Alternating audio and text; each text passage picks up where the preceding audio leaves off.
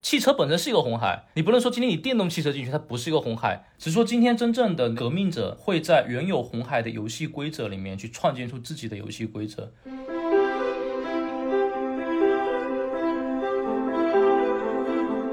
其实我们讲的所有创业者，我们去看所有的创业的公司，是没有哪一个真正不在红海的。但是因为它是一个红海，我们知道这个行业里面的玩家的问题在哪里，所以我们进去之后是有能力切开这个口子的。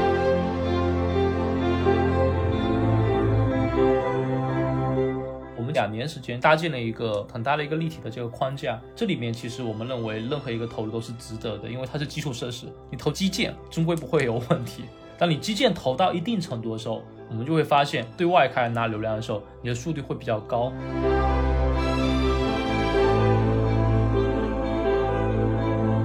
其实你们缓过来去看我们今天这个节奏呢，其实是一样的，因为那个是一个亲子教育，就爸爸妈妈跟小朋友在床头一起玩。然后另外一个事情就是，我今天有稍微有大块一点时间，我要陪小朋友去建立他的自信、社交、情感，去做一些大动作、小动作的锻炼。这个在家里不太会。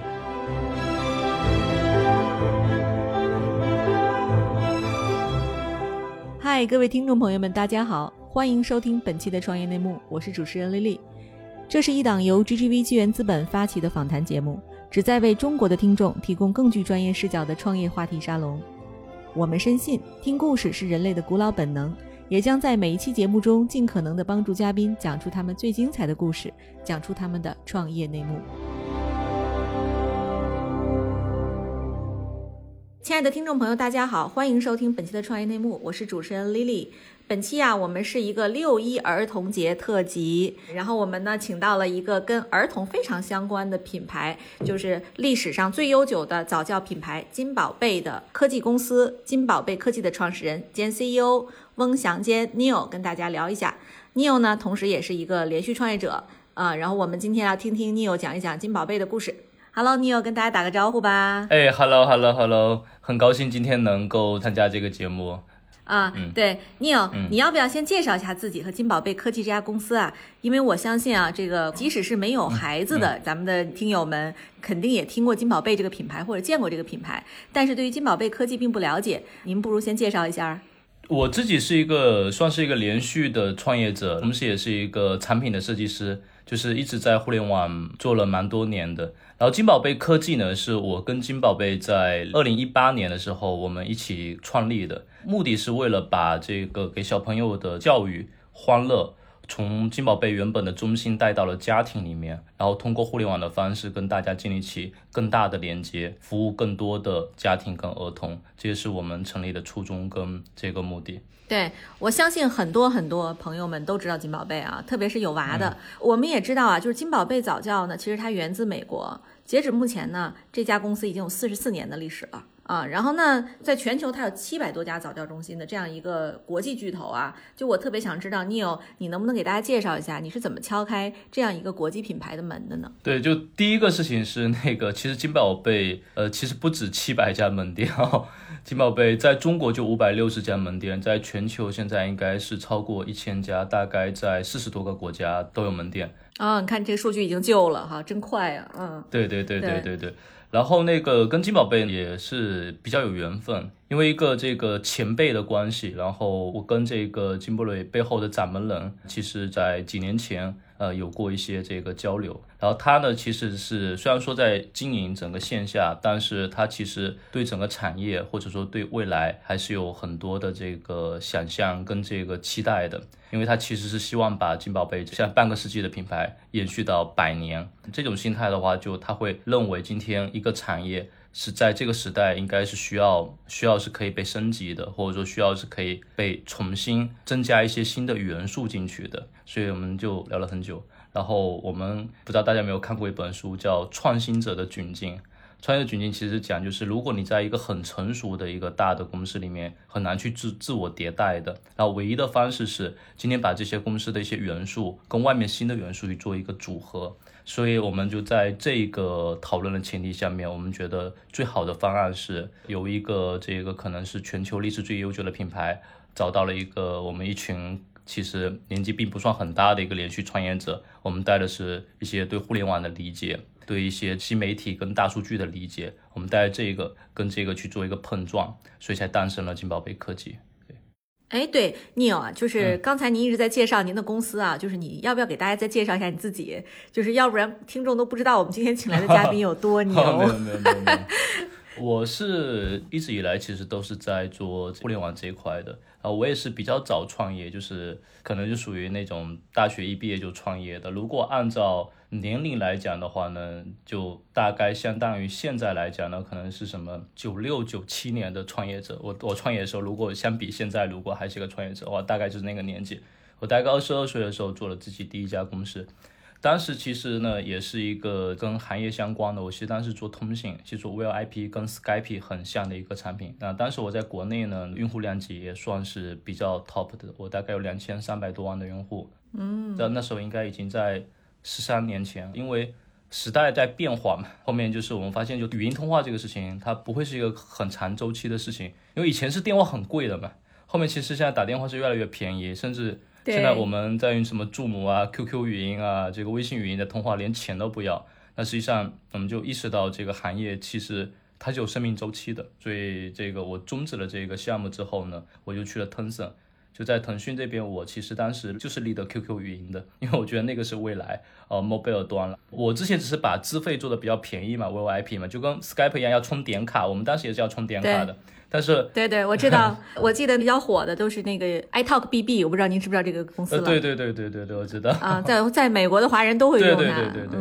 其实当时有非常多的这种类似的这个产品，就是因为全球通话的这个资费很贵，我们当时的用户里面也有这个三十 percent 是这个海外的。对。以以至于有一天，我知道好多年之后，那我我正好见到那个 Uber 在负责全球 marketing 的一个女生，她是普林斯顿毕业的。然后那个那天说哦，然后我在读读在普林斯顿念大学的时候用的就是你的那个电话往家里打的，就是其实现在就还还少很多。对对，是那那个时代，就是通信真的是一个黄金时代，就是它其实，在对，就是那个中国的创业者开发了很多，我们现在看起来是灰色地带的产品啊，其实是切了三大运营商的蛋糕。但当时基本上我记得就风头无两的这些，无论是 Skype 啊还是 iTalk BB，对，后来您去腾讯负责这块业务，我看现在也做的风生水起啊，基本应该是微信语音的这个基础的架构，应该都是那时候搭的吧？对，其实，在 QQ 里面那时候刚开始做语音，就是做电话，然后包括其。其实后面场景延伸也在设计，我在最后的时候其实也是设计像今天 Zoom 这种通过语音跟视频的这个会议平台，包括办公平台。就现在 QQ 文档，就是 Pony 还点赞了那个 team，就原来就是我那个团队的，但也是有点年代，因为在当年那个时代背景下面，钉钉都还没出来。如果好好做，说不定现在这个 QQ 那边可能会更有机会一些吧。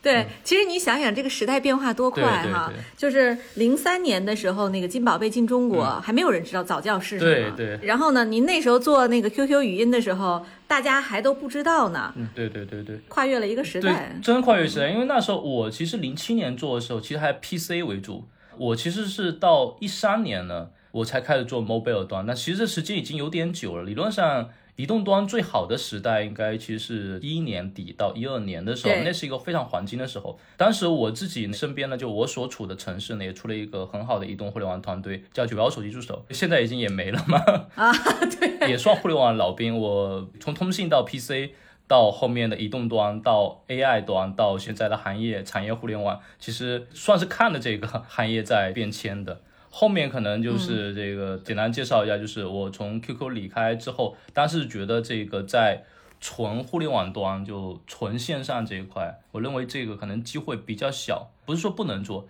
就是说从创业者来讲，其实看的是一个概率论。也就是说，我们也不是说就是那种什么赌徒，什么零的机会都没有，然后就上场，这个其实不会的。他们看似创业者很冒险，实际上创业者心里是有自己的基本盘的。还是会大概知道自己可能有个五成胜率、六成胜率去干这个，至少心里是有这个自信的。但是我们认为去做一个纯线上，就大概这个想法是在一五年的时候，我认为在那个时候不能说完全没有，但只是说机会不大。所以我认为机会更大的，我认为创业者应该去选择一个跟产业相关、跟商业相关的。所以当时这个虽然说在腾讯这个一直觉得不错。然后因为我其实当年去切会议，其实也是为了跟产业相关的，就会议跟办公，它其实已经到产业了，它其实已经不是一个纯工具的这个产品，但是可能那个时候的土壤跟各方面并不太适合推这个事情。然后我那时候就去了这个阿里巴巴，我在那个阿里呢立的这个汽车跟家装两个行业，这两个产业是整个阿里最重的行业，就是它有一定跑不开的现象。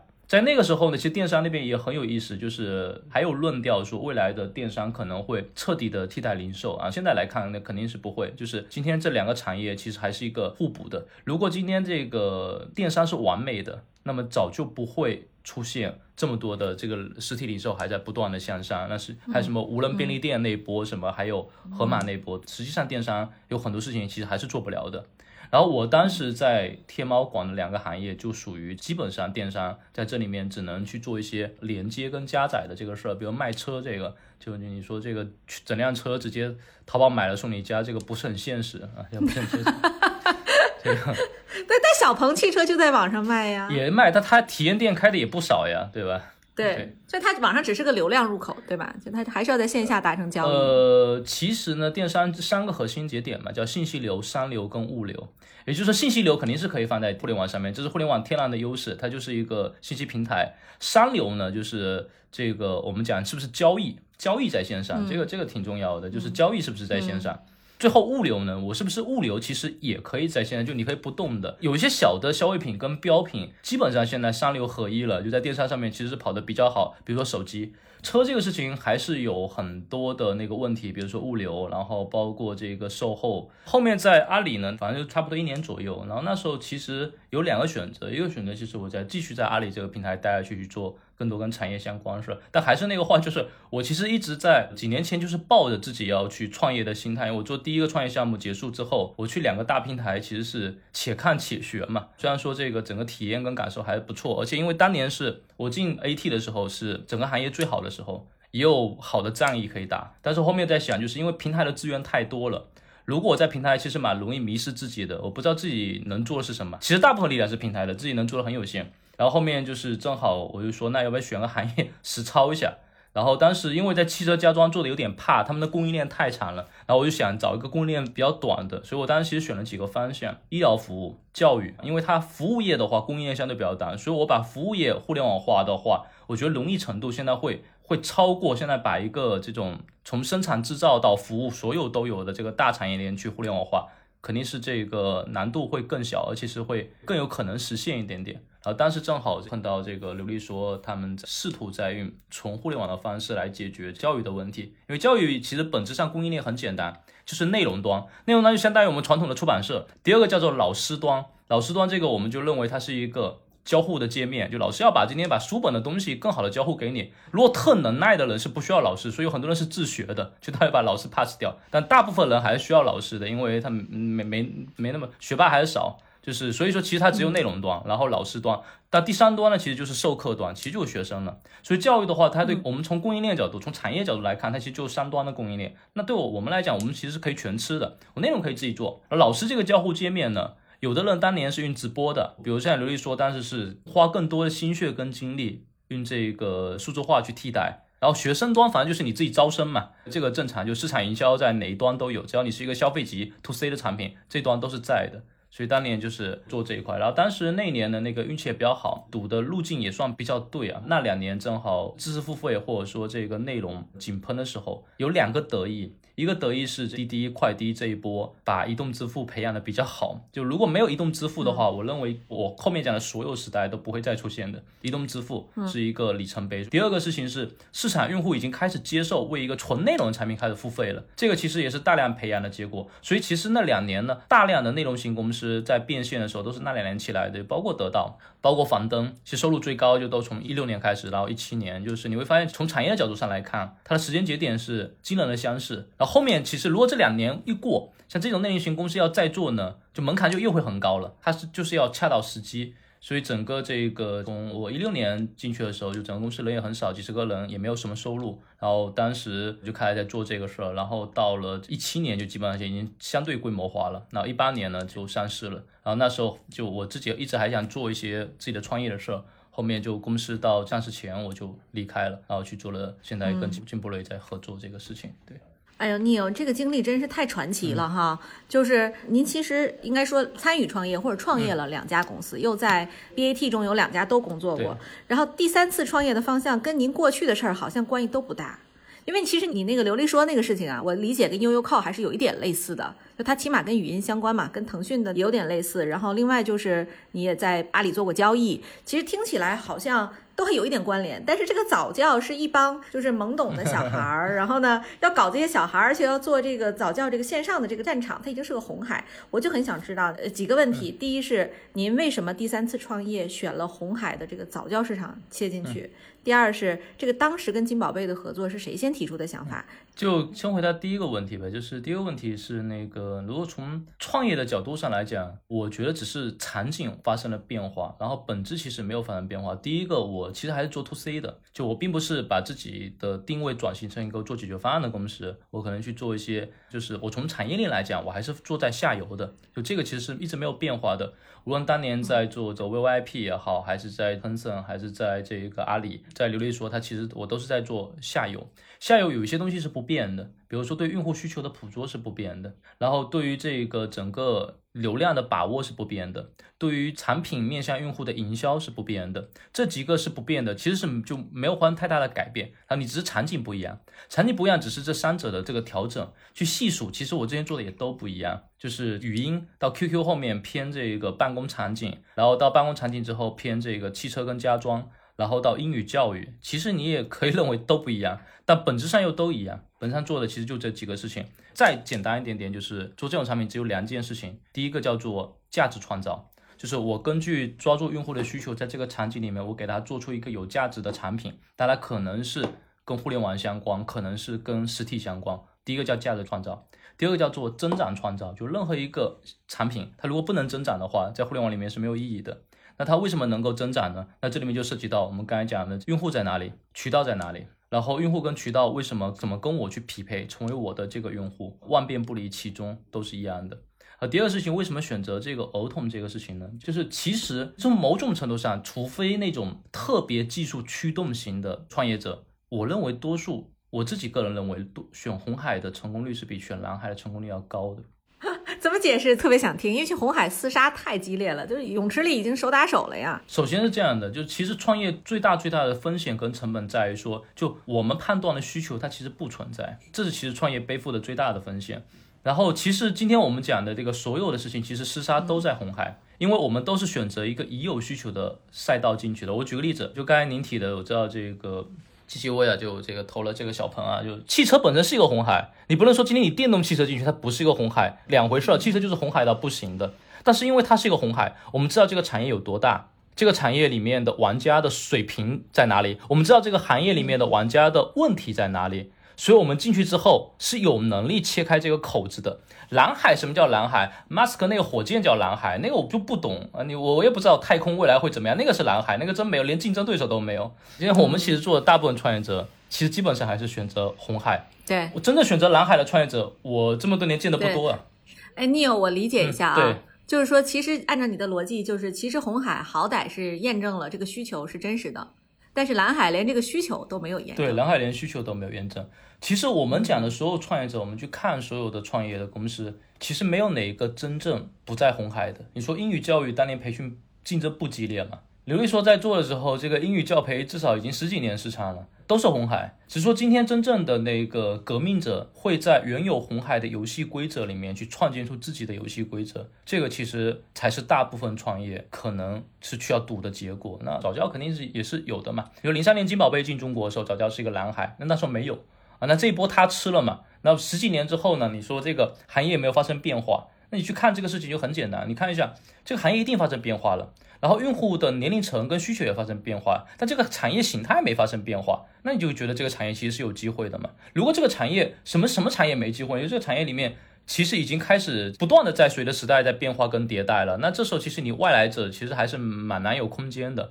只要这个行业你发现是个老行业，它十年十五年没变化，这个胆子大一点进去瞅瞅看，说不定都是有机会的，因为它不可能十年十五年它没有一点变化，就是如果没有一点变化的话，那就应该有人要带来一些变化，那这好过去做一些什么什么生物制药，就这个有些特别厉害的是有，就就觉得我水平还不够做来。好谦虚，对，那我们就还回到第二个问题，就是您和金宝贝的这个合作到底是谁先提出来的呢？我我觉得大家应该是一起聊出来的，就肯定是双方都有需求。其实我最早呢，我其实嗯没有完全说是这个选择一个产业，最早我其实就想做儿童，我当时就觉得儿童这个产业里面有机会，就是因为儿童首先从商业角度它是一个增量市场，第二个儿童的这个需求。其实可以很细分，意味着我作为一个创业者，我其实有蛮多的切入点。就比如说有些市场它的需求是很大块的，很大块，其实你不太好切入，因为你一切就可能是跟原有的玩家进行正面竞争。但如果它的需求相对分散，我可以从某一个小的点切进去，最终再吃回来。所以我当然觉得这个儿童这个产业，我那时候判断是叫有机会，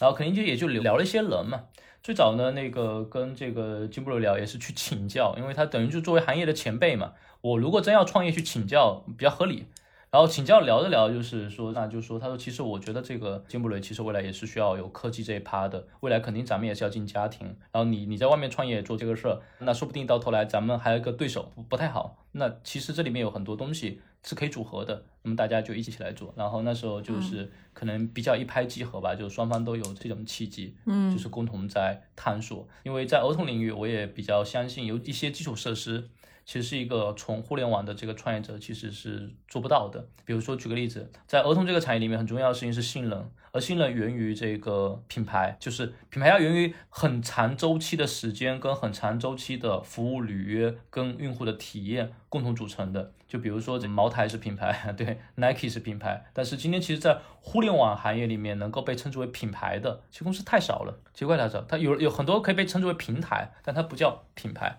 那么在儿童里面，我们认为，如果我们在用这种方式做品牌，第一很重要。第二事情是整个这个金布瑞的理念很好，它会有一个底层的操作系统去指导，在做一些新业务跟新产品的时候不出错。另外一个事情就是儿童其实在特别小年龄段的时候，就这个体验特别重要，所以我认为这个是跑不掉的。所以当时就是在做这一块，我觉得是对双方都是很好的。对，那我们就说回来，其实金宝贝就是这个，包括线下的这个一堆早教里边啊，它确实是品牌最早最悠久。但是呢，对于金宝贝科技，我们还是一个很新的平台和公司。那和其他的这个线上的早教比起来，你觉得金宝贝有什么独特的优势呢？就我我觉得，首先就是我跟那个所有现在就是从互联网的这个公司会稍微会不一样一点点，就是我从设计跟考虑第一个元素也会比他们多一些，然后最终我觉得呈现出来的业态跟结果在最终也会不太一样，因为首先我在做的时候要考虑到品牌跟 IP 的契合，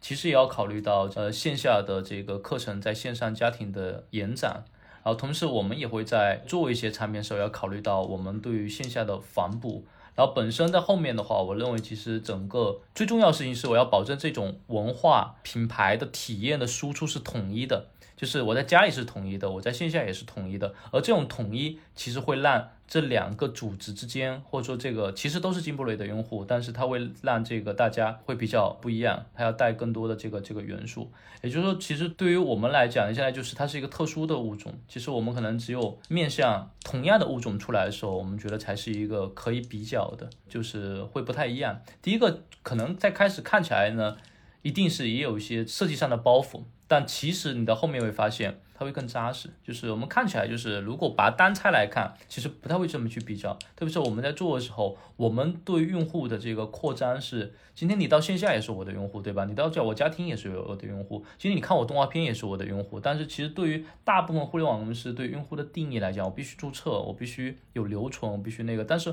我的触点其实已经。不完全在某一个移动端的界面上面，就是我有很多的触点，但是我这个触点我可以在几个维度之间都联系起来。但这个联系起来呢，我的数据是统一的，然后我的这个体系是统一的，我的会员机制是统一的，那这个可能就会比较不一样一些。对，嗯，对我听起来很像就是 OMO 模式，是吧？对对对对。但其实教育行业是有共识的，就是 OMO 是趋势，但是知易行难啊。我很想知道金宝贝科技咱们线上和线下门店是怎么协同的呢？我们其其实场景不一样，我们不会去分你是金布瑞线下的用户，还是金布瑞家庭的用户，还是金布瑞未来乐园的用户，还是你去金布瑞看完之后，我们未来可能要会做舞台剧什么的，你去看舞台剧，不都是？只要今天你跟我的品牌发生关系，今天享受这个品牌带来的服务，你都是我的用户。然后过程中你可以认为今天。我在我自己的界面跟体系里面，我会给你一张 ID，就现在我们其实在做，就是我们会有一张，就是慢慢体现就不同的特权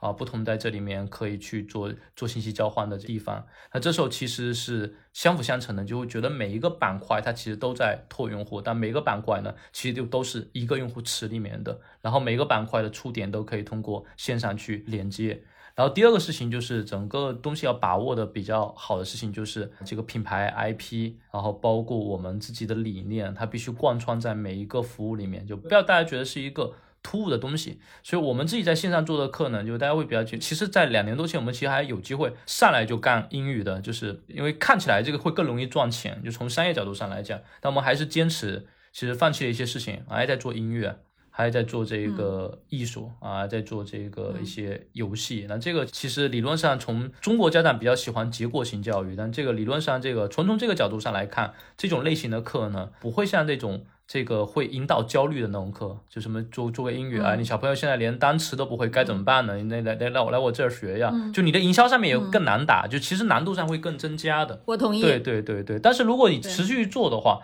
我们相信这种协同。不说说未来我怎么去跟这个语数英啊？我觉得其实大家也不在意这个竞争维度。那个赛道呢，就他们现在这个竞争这个这个维度跟这个战火的这个程度，其实已经不能够用红海来形容。他们现在就是直接已经是战场了，在这这这个里面，火海火海火海火海，他们这个打的这个半年一年就就就打打嘛，然后打完之后肯定会有巨头，至少相对的巨头。这个在战场嗯没必要。我们今天的优势场就在数字教育，嗯，就是在这块我们其实是持续在打的。我从增长角度问一个问题，就是金宝贝的线下和线上谁给谁是这个供更多的流量？你从流量的角度上来讲的话呢，我觉得，因为我们是一两个是一个新公司。我认为早期的话呢，肯定是线下的群体对线上的影响会比较大，因为他们会感觉到其实是金布雷整个品牌多做了一个产品出来，然后再从这个互联网的这个边界效应上来看，一两年之后应该是家庭的数量肯定会大于，就因为中心总有一些，就金宝贝中心算是在。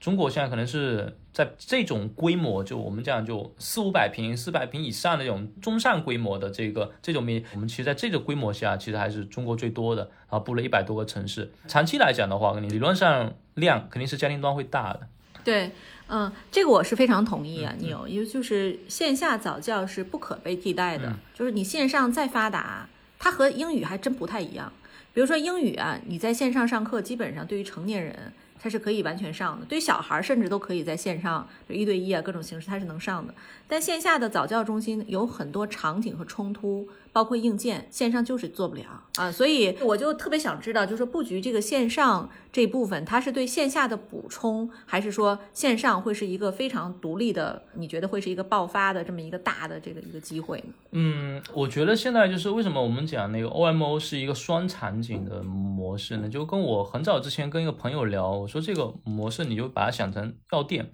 以前药店以前叫 O2O，O2O 就是我把同一种服务从线下搬到线上。我认为这种意义不大。看起来这种 O2O 好像还可行，但实际上真正的我认为其实 OMO 应该是举个例子，比如说我家庭端的服务，我可能就是信息服务。比如说你可以给我提供医生的问诊。然后这个一些的医疗健康知识，然后过程中呢，如果我有问题，你线下有巨大的连锁，我应该去下面拿药，就我药肯定还是线下卖，我药没必要卖到你家去，这个是一个合理的场景。但是我在药店，我的时间很短，我不可能跟你去聊什么医疗知识或者健康知识，什么保养，什么慢病管理。好，这个你把它做到家庭端，当你把这两个一协同，你会发现他们既是两个。可以相互往前走的这个场景，他们他又可以相互去做很多的业务组合。今天我来这边跟你讲一些慢病的管理，比如说有一些人是有呃糖尿病、高血压这种慢病的管理，然后我就告诉他你可能要定期去那个药，那你今天肯定是信任我的，我同一个品牌的，你去我的药店买嘛。合理嘛？而且你这个频次也没那么高，特别像腰这种低频的。但其实你们缓过来去看我们今天这个节奏呢，其实是一样的，因为那个是一个亲子教育，就爸爸妈妈跟小朋友在床头一起玩。而这种场景，可能睡前我跟你念两本绘本，玩一个游戏，哦，这个肯定是一个很碎片的，五分钟、十分钟的事儿，它应该存在的。那它应该有一个服务，一个品牌去替代的。然后另外一个事情就是，我今天有稍微有大块一点时间，我可能有个一个小时到、两个小时，我要陪小朋友去建立他的自信、呃社交、情感，去做一些大动作、小动作的锻炼。那这时候我就应该去，这个在家里不太会，除非豪宅什么客厅有什么三百平，然后这个时候可以摆一些东西，不太可能在家里摆滑梯什么的，这概率不高。嗨，各位小伙伴，告诉你一件很重要的事情，创业内幕的听众群已经开通了。在这里，你可以和我们直接沟通，也可以第一时间了解到 GGV 纪元资本线下活动的动态，近距离聆听投资人的独特见解，并且结交其他互联网圈子的小伙伴呢。入群，你只需要添加微信公众号 CYNMXZS，我再重复一遍，CYNMXZS，也就是创业内幕小助手的拼音首字母。并在好友请求中标注“创业内幕”。接下来，小助手会帮助你完成入群操作。我们期待你的加入。其实，我就想问问，就是你觉得金宝贝科技线上的这些用户和线下的用户，它的用户画像有什么不同吗？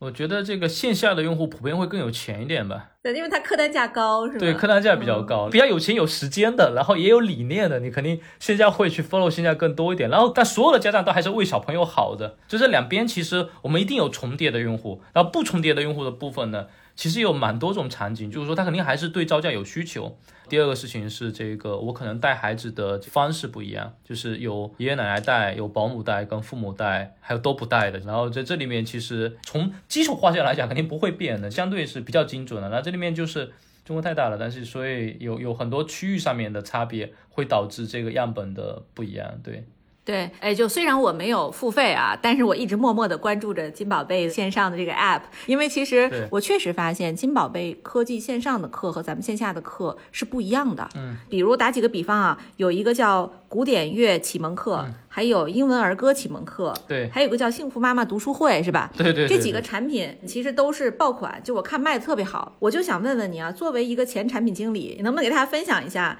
就是这样的一个爆款产品，它背后的逻辑是什么？你们的教研团队是什么样的？对我们其实，在做这种产品的时候，设计呢，其实就有几个设计的方式。第一个，其实我觉得还是受之前金布雷的品牌理念会比较深。就是你会发现，发现现在其实市面上有蛮多互联网公司在做这个教育课程，他们习惯性的会做一件事情。但这个事情是没有错的，其实父母才是用户，小朋友其实不是，因为两岁小朋友花不了钱嘛，所以父母才是用户。嗯，对。所以他们所有的这个在产品设计上面，还是运传统 K 十二的那套。第一，让父母焦虑，让父母掏钱，让父母觉得解决问题。但你其实去看他们那个产品，其实比较枯燥无味的，百分之十到百分之二十特别勤劳的妈妈。会去看这个事情，看完之后他要准备很多材料，花一个小时准备，跟小朋友玩个十五分钟。啊，这个其实是一个现在大体的我认为的这个问题。然后我们其实是比较重视小朋友本身是欢乐的，所以我们在产品大量的设计里面，无论古典音乐还是这个英文儿歌，你会发现其实里面都有给小朋友玩的东西。然后第二个事情是都有给小朋友可以看的东西，但小朋友看电视不会特别久，一个五分钟。啊，六分钟时间啊，每一天，然后也有家长愿意跟小朋友互动的，我们把环节会拆开，我们基本上会把这个不同场景去填充，但是我们把小朋友自身的感知、自身能够的训练跟快乐，会把它当做一个比较核心的一个组成部分。嗯，其实现在那个在家庭端早教，他们其实也是很重视小朋友自己潜能的激发，给小朋友自己带来欢乐。本质上是什么呢？就跟您刚才讲的那个，就是为什么小朋友在那个金宝贝，那这里面就是这个很重要的一个点，就是我们其实围绕的所有的，就当年这个金布瑞的名字，就是前面的字母其实是美国那个一个嘉年华的意思，就是代表的说欢乐加运动，就是你在那边能跑，Jamboree 加 Gym，对，Jamboree 加 Gym，然后那个。这个事情就是欢乐成长，其实一直是证明的关键词。其实我们觉得在零到三里面最重要的事情，其实并不是教会小朋友一项技能，这时候其实是小朋友这个，我觉得是一个底层操作系统在建设的时候。为什么说这个三岁看大，七岁看老？其实很多小朋友其实有很多很多问题，因为中国太大了，有小朋友自闭。就是不愿意跟别人接触，这个其实很严重，这个非常严重。如果前期没有那个，一旦外界给他这个影响，后面这个治疗简直是一个对非常非常那个。然后包括这个自信。然后包括自己的这个表达，包括语言，包括一些大小动作，其实很多是心理跟软性层面的建设。嗯，它不像那个我们想说学英语，你可以看它的 feedback 是那么直接的，但它其实非常非常重要。嗯，对我我就想起来你刚才说这个点啊，就是小孩的这个他的世界和我们是不一样的。我就呼应你一下，为什么我觉得金宝贝的课好？嗯，我自己总结一下，我觉得金宝贝线下的这个课，嗯，它是重复的在教学。对。他那一套课，他基本上你要上的话，可能因为我女儿是一周在金宝贝线下有三节课，对，就在早教中心。如果三节课这个我们持续上，差不多也就是预计在在六到八个月就能上完他那个课，无论是音乐课、艺术课还是体能课，他就上完了。对，上完之后他会重复再上一遍。对，对他就能记得住，而且他那个课呀，在三周之内是一样的。比如说这周讲猫王的音乐，就小孩上猫王的课，下周还是猫王。他不会上新东西，但是我们其实还上了一家香港的非常有名的早教中心的课，它是纯外教、纯英文，每一节课内容都不一样。第一是你就别说这个英文对小孩他这个刺激效果肯定是不如中国好，因为他每天在家里跟妈妈都说中文嘛，就有时候我们会有意识的去说一些英文，但他还是主流的这个输入还是中文的。第一是他有些事儿他听不懂，第二是就是他发现这个课我发现每节都不一样。所以这里边就涉及到一个教研的问题啊，就是我就想问问您，就是我们金宝贝科技的教研和线下会是一套团队吗？我们怎么能确保线上的这个课程能够更符合儿童的心理呢？就我们这个教研团队呢，其实核心的其实肯定是两个班底在做的，家庭端的那个教育框架的设计跟线下的教育框架肯定会不完全一样，因为家庭端的所有的设计是会围绕父母跟小朋友本身去出发的。而线下的设计会围绕老师加父母加小朋友，它的设计的场景就会很不一样。但是我们这边的初始的教研团队，我们其实是有把金布雷之前非常资深的老师，就是在金布雷待工作十几年的教研老师直接调过来。互联网这一端我们会找一些教研团队，其实我们两个是融合起来的一个新的教研团队。它里面的核心的这个老师呢，我们其实是都是在金布雷至少十年以上，那么往我们这边调，因为他要带着金布雷的东西过来，然后我们才能保证我们这边不变化。刚才您这个讲的这个事情，其实是金布雷昏迷这个半个世纪，其实很有意思的事情。我再告诉你一个一个厉害的事儿，就是比如说你今天小朋友在北京这个上猫网这个课的时候，全球都在上这个主题。哦，它是全球在滚的，所以不是每节课下课之后有一个降落伞从天上往下盖嘛？我们以前把它称之为叫做永不降落的降落伞，因为全球在每一个太阳能照到的地方，在同一时间的结束都是用这个降落伞往下盖的。然后全球每一个主题，就今天你小朋友在听猫王的时候，法国的小朋友也在听猫王，美国的小朋友也在听猫王，然后韩国的小朋友在听猫王，它全球是统一轮播的。就这套体系呢，可能就很多早教公司也在开啊，就是，但是我知道就是在这种东西，它有神髓跟没神髓，这个肯定还差了一些岁月的，就它肯定有一些东西没有迭代的很新。但是，它有一些东西，它确实是已经成为比较经典的。其实小朋友是喜欢重复的东西的，就是给他一个动画片很短，他其实是对他喜欢的一集是可以看五遍、十遍、二十遍，他不一定要去追下一集新的东西。然后他在这一集动画片里面，他就有他自己的理解，有他自己的世界，有他自己的认知。他学到的东西跟咱们那个看的动画片又不一样，所以这里面就是孩子的世界跟大人世界不太一样。对对对。对，太好玩了。我知道咱们这个现在的金宝贝科技是覆盖金宝贝全球的这个线上业务的，是吗？对。那其实面向全世界儿童的这个家庭早教啊，其实它有涉及到，比如说本国文化呀、宗教呀等等因素的影响。你们是怎么解决全球不同地区的本地化问题的呢？我们其实现在呢，在设计这个中国版本肯定会特殊一点，离中国的量会更大。全球的话呢，现在那个暂时还没有，或者说也还没有资源跟精力做到每一个地区，呃，不同语言、不同文化、不同这个，我们肯定会寻找一些比较标准的东西，用英文的方式在全球去做表达，因为这个还是比较比较通用的。嗯。然后第二个点的事情是什么呢？就是出于我们现在自己做的这个课程体系，有个课程体系的优势。比如说我您看的这个两节课嘛，就英文儿歌跟古典乐，这个其实是全球通行的课程语言。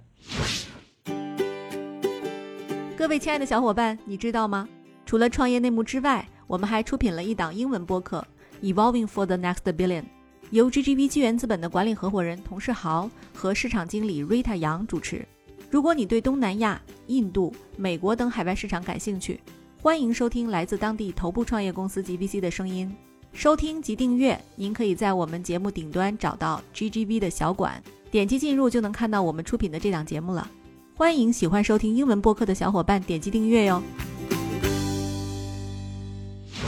哎，Neil，我知道，就是我在金宝贝的那个呃 App 上哈，有看到，其实你们有大量的研发自己的玩具，可见你们其实，在产业互联网上已经在做一些这个布局和部署了。这些玩具是你们自己在布局吗？还是说由别人来生产完了，你们只是代销售呢？是一个什么样的模式？其实我们自己现在生产的核心的玩具呢，其实只有一个大的系列，就是这个。拼搭类玩具，也就是属于的教育类玩具，就跟大一点的小朋友玩的其实就是乐高嘛。其实，在特别小的小小孩里面，其实没有太多类似这样的玩具。他们可能有大颗的那种积木，但是实际上是没有特别有系统的。像这个玩具呢，是我们跟金布雷韩国一起联合开发的。嗯，然后就金布雷韩国在做玩具的整体的这个外观的这个设计，包括这种玩法跟拼搭的玩法，然后我们是在做这个面向这种拼搭玩法的这个课程，就是课程就线上的课程，爸爸妈妈可以通过这个玩具跟小朋友玩非常非常多的游戏，因为我们里面是其实是一个早教型的产品，去看一下，就我们这个里里面是有不同颜色的、不同大小、不同那个，其实这里面其实全是认知，特别小的小朋友就是认知颜色、认知长短，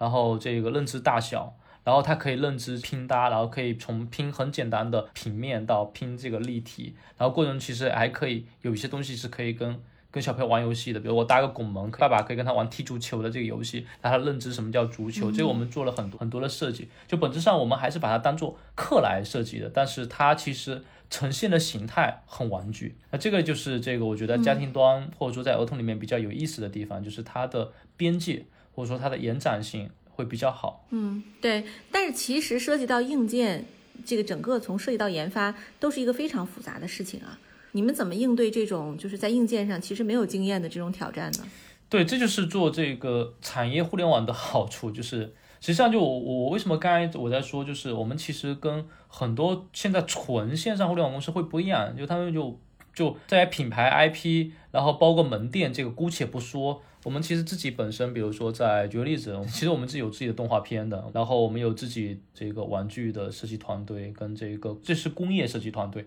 这个跟我们传统意义上的 UI、UE 这个还还不是一个设计领域，它涉及到空间，其实很复杂，这套非常非常复杂。然后还有这个工厂，工厂主要涉及到品控、质量。材料，因为你给小朋友用的，我们都要用最好的。然后你还要，那这个就还不是一个工厂可以解决的，它有上下游的。这个其实我们花了蛮多时间跟精力去解决的。就就我们，所以我们在看一个事情的时候，你会发现这一家公司它的底层的基础能力其实。是可以体现这个这个公司的这个这个调性。举个例子，我们我们是有供应链团队的，那大部分其实不太有，大部分其实我知道，就他们也会有教具，那就是去找个地方去进。我们说都是自己品牌自己设计的，所以这就有品牌跟没品牌两回事嘛。你如果说只是去代工贴个标的话，不太需要去做这种品控，成本会低很多。我们现在这边是投入了大量的时间、精力跟成本。嗯。对我听起来，其实您既要做线上的 app，又要做玩具，同时还要打通各种数据，还要做课，其实是全线开战哈。对，我就想问问您，就是您的这个作为一档独立的 app，它 growth hacking 是怎么做的呢？其实这个所有的 app，这其实是叫做流量的阵地啊，就流量阵地。然后你常规来讲的话，我认为就是我每一个商品都是可以出去获取流量的，因为本身好的货本身是带流量的。第二件事情，app 本身作为一个厂，它其实是可以被投的。第三个比较好的事情是什么呢？就是我们作为这个儿童项，我们首先是内容，内容也可以拿流量。就是我们其实是把它给打散了往外丢，但它最终会汇集到这个 app 里面。所以其实我们在做一些这个就该讲 ghost hacking 的时候，其实是一个多维的。第一，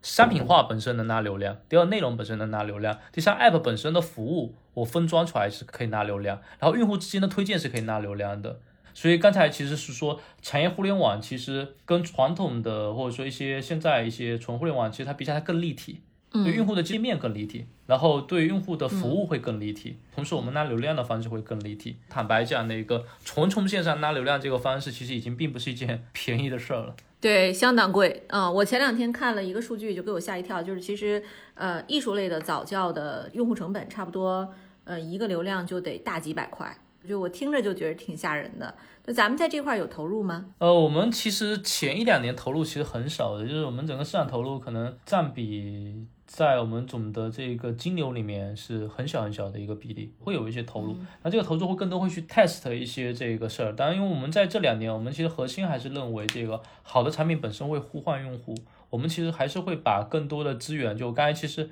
看，就我们其实两年时间，其实搭建了一个很大的一个立体的这个框架。这里面其实我们认为任何一个投入都是值得的，因为它是基础设施。你投基础设施基建，终归不会有问题。当你基建投到一定程度的时候，我们就会发现你在上面跑车的时候，就我们真正在对外开拿流量的时候，你的速度会比较高。现在这个你说这个有一些艺术类早教，你说为什么拿流量会贵？其实是基建的问题。第一，你你为什么流量会贵？你产品不够好嘛，你品牌不够强嘛，然后你的渠道不够立体嘛。然后你的那个可营销的方式比较少嘛，你只能有一个售前页，然后你可能投朋友圈广告，这是你 only 的渠道。那么他今天给你的定价已经决定你所有的流量成本，那你根本就不可以控制，那这个肯定是不行的嘛。对，特别有意思的分享哈。对这一块，我觉得是金宝贝科技一个非常大的这个优势，就是有传统的多年的品牌。呃，我最后问一个问题，就是 Neil，你作为一个成功的连续创业者，你有什么经验和其他的这个行业的创业者来分享吗？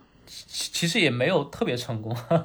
不错了，不错了啊，很好。对，那刚才其实，在很多点里面，那个也都有林林总总分享过。然后我现在，如果我自己能够快速回忆起来，有几点跟大家分享一下。第一个事情就是创业这个事儿呢，就其实就我在一开始来讲的话呢，它其实是一个概率论。嗯，其实创业是一个盈亏同源的游戏，就是。我们在玩德州的时候会发现，就其实哪怕你觉得你手上拿的牌挺好的，但是任何一个黑天鹅跟个小概率都有可能一把击败你。所以，当一个创业者在做这件事情的时候，第一个事情是你对每一把自己拿的牌还是要有一定的胜率估计的，不要去赌太小概率的事情，不要去太倒下，因为赌太小概率的事情对自己、对团队、对股东、对投资人都不负责任。因为这件事情，别人会认为你是有很大赢面才投你钱的，不是因为你觉得我今天有百分之十的把握。不能是一个太赌徒的心态，一定要搏，一定要下注，因为不下注什么都没有。但是一定不能瞎下注，嗯，尤其是现在的整个产业跟行业，其实并不是那种大盘那么好的时候，其实对个人的这个这个技术性的要求会更高。第二个事情是筹码呢，那个尽量留一些分批出，就是哪怕你这个牌面现在很好，你认为概率很高，也尽量多留一手，万一公司今天就你会发现，就这个事情就是赌的。可能不是符合你的预期的，你得给自己至少留一次转型的机会啊！这个我觉得其实是从创业者来讲，我自己蛮强的一个心理感受。然后第二个点就是，今天如果再做一个创业者，就无论是从哪一端出来的，是所谓的传统行业的，还是从互联网的，可能那个未来复合的一定会比单维的机会会更多一点点。因为这个整个世界本身是立体的，不能够在一个平面里面去找解决方案。就跟我们这个去讲几何的时候，欧式几何跟非欧几何它本身就不一样。你会发现，其实当你的对自己的限定条件变的时候，你对这个题的解法是不一样的。所有的数学都是在有限条件下去求解的啊。有的时候我们不应该给自己去限定太多的命题。我今天做这个行业，做这个产品，我必须就要一二三四。就比如说，我举个例子，我今天就是要做用户裂变，我的这个 reflow 效率要大于一，哦，它就是大于不了一怎么办？那你那你这个公司死了，你得考虑这这这个事情。那有可能是我是 reflow 加 renew 大于一，那我有可能我是找到了很低谷的流量渠道，有可能我是改进了我的产品，还有可能有很多种的这个方式，就不能够再给自己定那么有限的框架跟命题，这个也是会嗯比较难的。我觉得这两点可能是我最近看起来都比较重要。尤其是二零二零年，我觉得疫情其实带来了非常非常多不确定的因素，所以这个如果在创业的，其实更多要做好这样的这个心理建设，对。嗯，对，特别好，你我觉得这两这几个建议真的是太中肯了，我特别开心啊！今天作为一个妈妈和金宝贝 App 的用户，然后呢，我访谈到了金宝贝科技的这个创始人，然后 Neil 本身也是我的好朋友，我觉得真是太巧了。我觉得这这以前他在琉璃说的时候我们就认识，然后现在呢又可以一起使用他的产品，希望更多的妈妈和更多的家长可以去试用金宝贝的 APP，它的下载地址要不要呃 Neil 跟大家分享一下？呃，就各位妈妈，如果有需要了解儿童跟早教，去让宝宝感受一些不一样的快乐跟服务的话，可以搜索“金宝贝启蒙”，无论是关注我们的公众账号，还是直接下载 App，我们都是会很开心给大家提供最高品质的服务跟产品支持。嗯，好，本期的节目到此结束，谢谢大家，再见。好，拜拜拜拜拜拜。